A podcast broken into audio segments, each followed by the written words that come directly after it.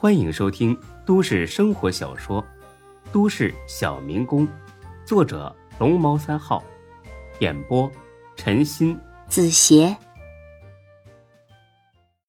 第八百一十九集。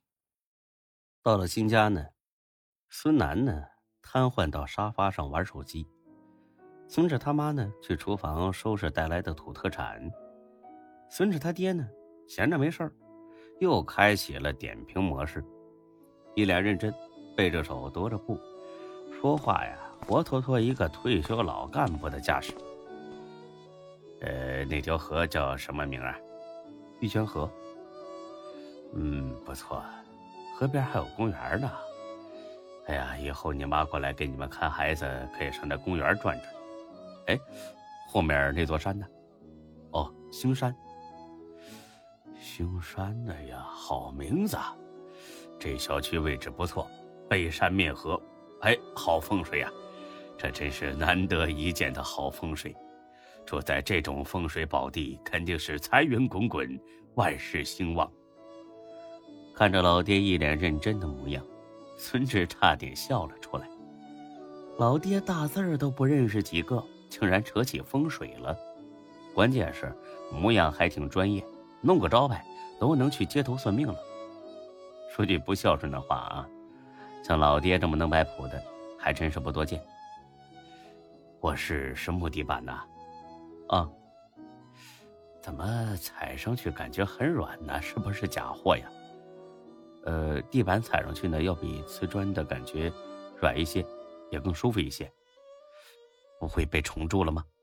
啊，不会的，铺的时候做过处理。那这个比瓷砖贵吧？差不多吧。客厅的瓷砖呢，比这个地板还贵。啊，还有这么贵的瓷砖的？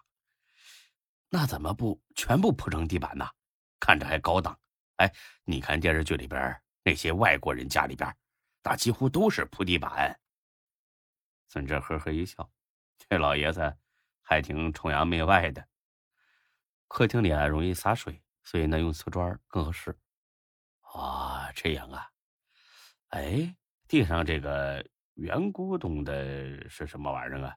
哦，我知道了，电饼的。哎呀，你们也真是的，怎么能把这电饼的放地上啊？放厨房架子上啊？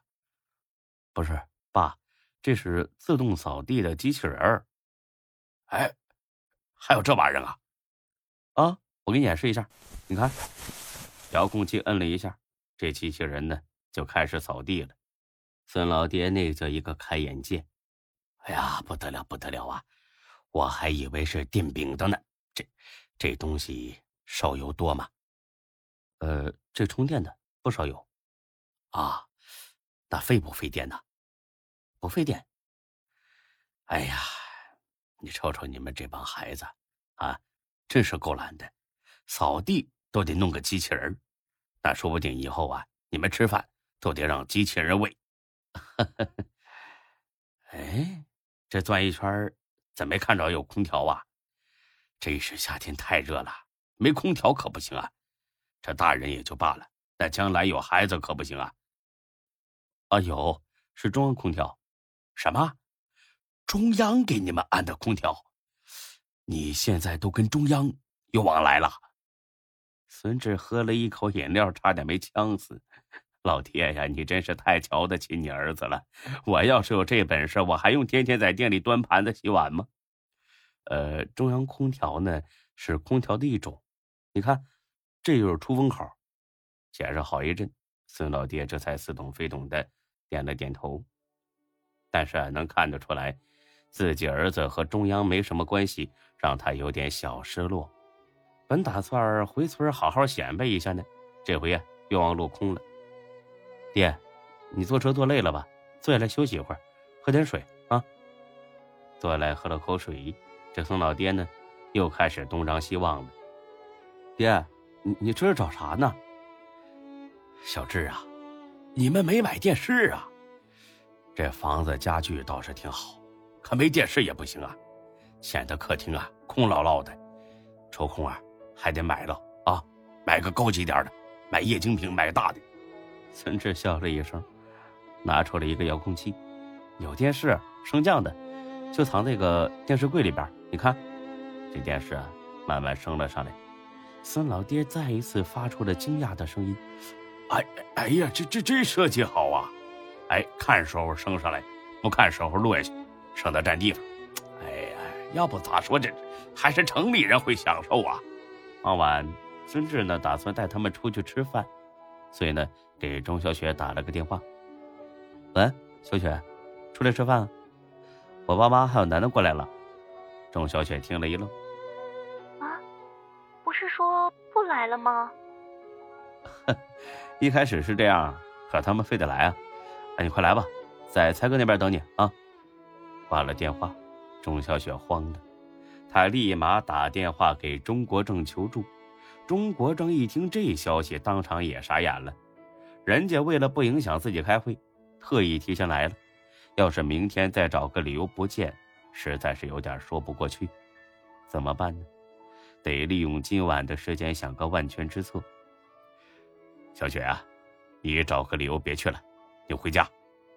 钟小雪并不擅长撒谎，但是当他说呢，他今晚还要加班的时候，孙志并没起疑心。不是孙志变笨了，而是啊，在心爱的人面前，孙志给予的是百分百的信任。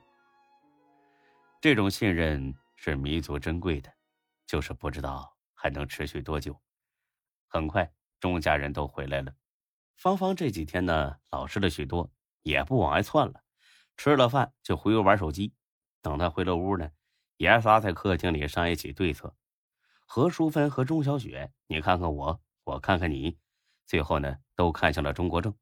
这时候，还得靠他拿主意。老钟，咱们怎么办呢？依着钟国正的意思，干脆照实的说了得了。孙志能接受就结婚。不能接受就分手，干脆利落，省得以后良心不安。可他也知道这娘俩不会赞同这种观点，所以呢也很是无奈。还能怎么办？该说的说，不该说的不说，就这么办。这是什么话？说了等于没说。我的意思就是顺其自然，顺着亲家的话往下说就是了。人家是来商议结婚的，又不是来闹事儿的。不就是吃顿饭吗？至于吓成这样？话是这么说，但最心虚的呀，就是他自己。吃顿饭没什么可怕的，可怕的是满怀内疚、提心吊胆的吃这顿本该十分欢喜的饭。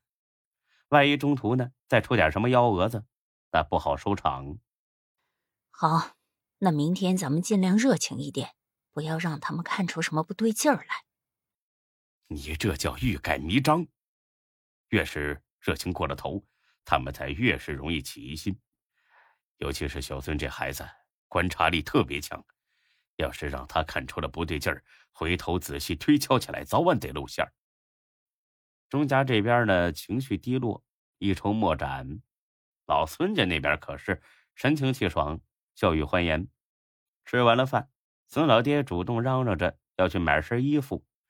还要买一身像样的，理由啊很简单，明天场合很重要，穿的正式点呢，是对亲家的尊重。孙志呢也举双手赞成。平时孙志给他们买新衣服，他们死活都不要，正好趁着这次机会多买几套。到了商场，孙志是专挑贵的选，孙老爹呢也真是有眼光，随便看中一套，那都是几千起步。这下孙老爹又心疼了，嚷嚷着要去买点便宜的。后来他们兄妹两个好说歹说，才勉强给他老两口子一人买了一套，两套一共六千六。孙老爹很高兴，他觉得这六数好啊，六六大顺呢。看来这次一定会很顺利。